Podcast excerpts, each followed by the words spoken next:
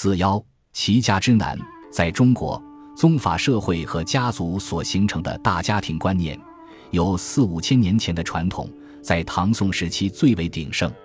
最有名也最有代表性的历史故事，就在唐高宗李治时代。公元六六六年，高宗到山东泰山去，听说有一位九代同居的老人，名叫张公义，便很好奇，顺道去他家里看看，问他是用什么方法能够做到九代同居而相安无事的。这位张公义请求皇帝给他纸笔，要写给皇帝看。结果他接连写了一百个人字，高宗看了很高兴。就赏赐他许多坚帛，后来就成为历史故事的张公白人。不知道当时的张公义是有意对高宗的启示，或是对高宗的警告。无论怎么说，他却无意中帮忙了武则天，同时也确实是他由衷的心得。说明做一个大家庭的家长，等于是担任一个政府机构、大公司的主管，也犹如一国家的领导人。自己要具备巨大的忍耐、莫大的包容，才能做到九代同居、相安无事。大家需要明白，我们中国由上古开始，地大人稀，而且历来的经济生产全靠农业为主，土地与人口就是生产经济、累积财富的主要来源。在周秦时期，封建诸侯的政治体制上也多是重视人口。秦汉以后。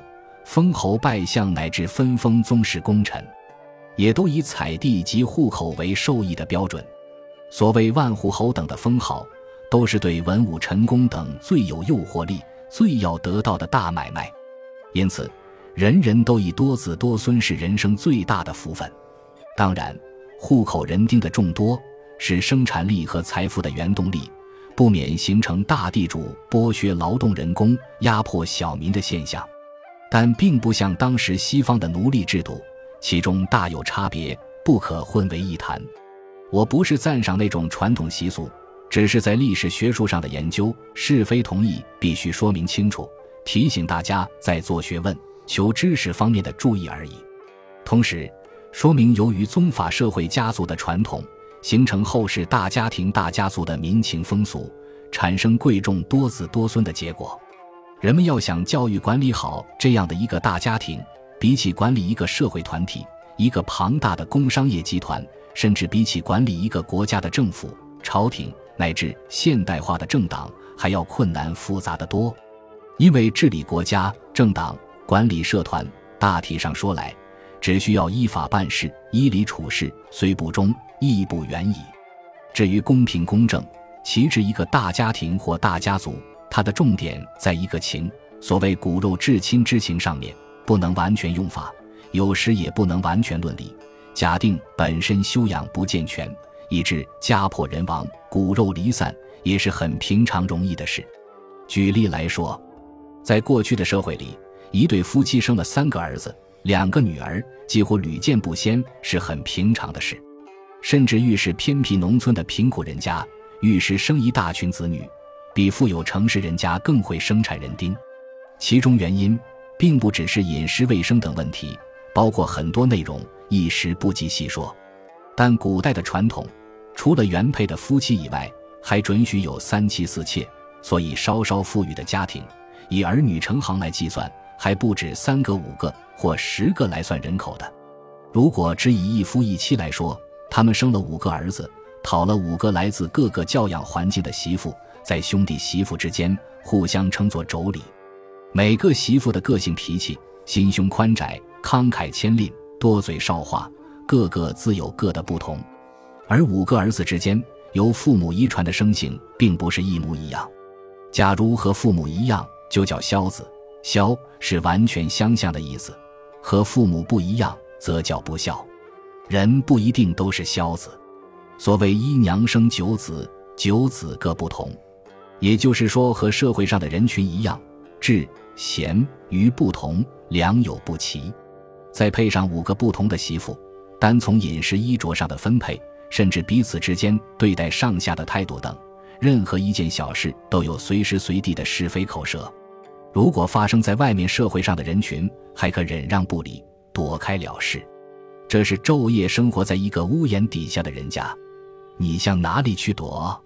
唐史还有三五个姊妹未出嫁，日夜蹲在家中的大姑、二姑、小姑等，不是父母前的宠女，至少也是娇女。对妯娌兄嫂、弟媳之间，对哥哥弟弟之间的好恶、喜怒、是非，乃至为了一点鸡毛蒜皮的事，可以闹翻了天。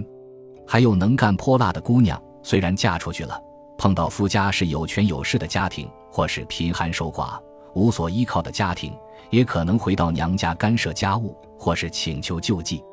总之，说不尽的麻烦，讲不完的苦恼，比起在政府官场中主管老百姓的官。或是当管理国家天下的皇帝，看来还要难上百倍。因为做领导人的糊涂皇帝，或做管理百姓的糊涂官，只要哼哈两声就可以决定一切了。可是齐家内政之道，不是哼哈二将就可了事的。哼哈二将，只能在佛教寺院门外守山门，不能深入内院去的。我们这样还只说了父母子女两代，如果五个儿子媳妇各自再生三五个儿女。那么，一家二十口或三四十口，还不算乡邦的童仆婢女以及临时外雇乃至佃户等相关的人丁在内。再过一二十年，第三代的孙子又结婚又生儿女，那么这个所谓兴旺的人家，在四五十年之间已是百口之家了。因为过去的社会通常是早婚的，不比现在。你们需要了解，在孔子到曾子、子思、孟子的时代。甚至后世如我所讲这种情状的家庭，尤其是皇室或诸侯王家，所谓数百口之家，那是通常的事，不算稀奇。我们的历史上，所谓五世同居的大家庭，历代都有，甚至如在宋真宗赵恒的大中祥符年代（一零零八年至一零一六年），李陵丁卷兄弟十七人，一居三百口，五世同居，家无谏言。尤其是最后一句的记载。实在使人不敢想象的敬佩。所谓家无奸言，是说全家三百多人，并没有一点不和睦、不满意而吵闹起来。因此便可知道齐家之道是其这样的家，不是如现代乃至西式的小两口子，把两个铺盖拼成一张大床或两张小床的家。即使是对小两口子的家来讲，又有几对是白头偕老、永不反目的呢？你看。齐家是那么轻易要求、那么稀松的世间人士吗？照我默默的观察看来，依照现代物质文明的快速进步和精神文明相对的衰落，不论是资本主义或社会主义，甚至举世皆醉的工商业竞相发展，不久的将来，人类社会不会再有家庭制度的存在，而且也没有婚姻制度神圣的存在了。对于中国传统文化的家，我们大概已经介绍清楚，也许。你们现代一般从开始就先学新时代的文化，或一开始便从西方文化基础学习的人，看来非常奇怪，好像西方的社会文明根本就没有这种情况存在。如果你是这样想，那你就大错特错了。无论是欧洲方面的英格兰、爱尔兰、法兰西、德意志等民族，乃至由各种民族所拼凑的美利坚国民。以及世界上任何地区和各国各地的少数民族等，在他的社会中，也都以拥有顾家或世家大族而自豪自傲的观念存在。这是人性的特点，也可说是人性的弱点。举例来说，在现代的美国，对于已故的总统肯尼迪，便有其特别的追慕之情。肯家也是美国的世家大族，在美国本土的人也经常喜欢讲说或关心肯家。以及别的世家的许多故事，选自原本《大学威严》。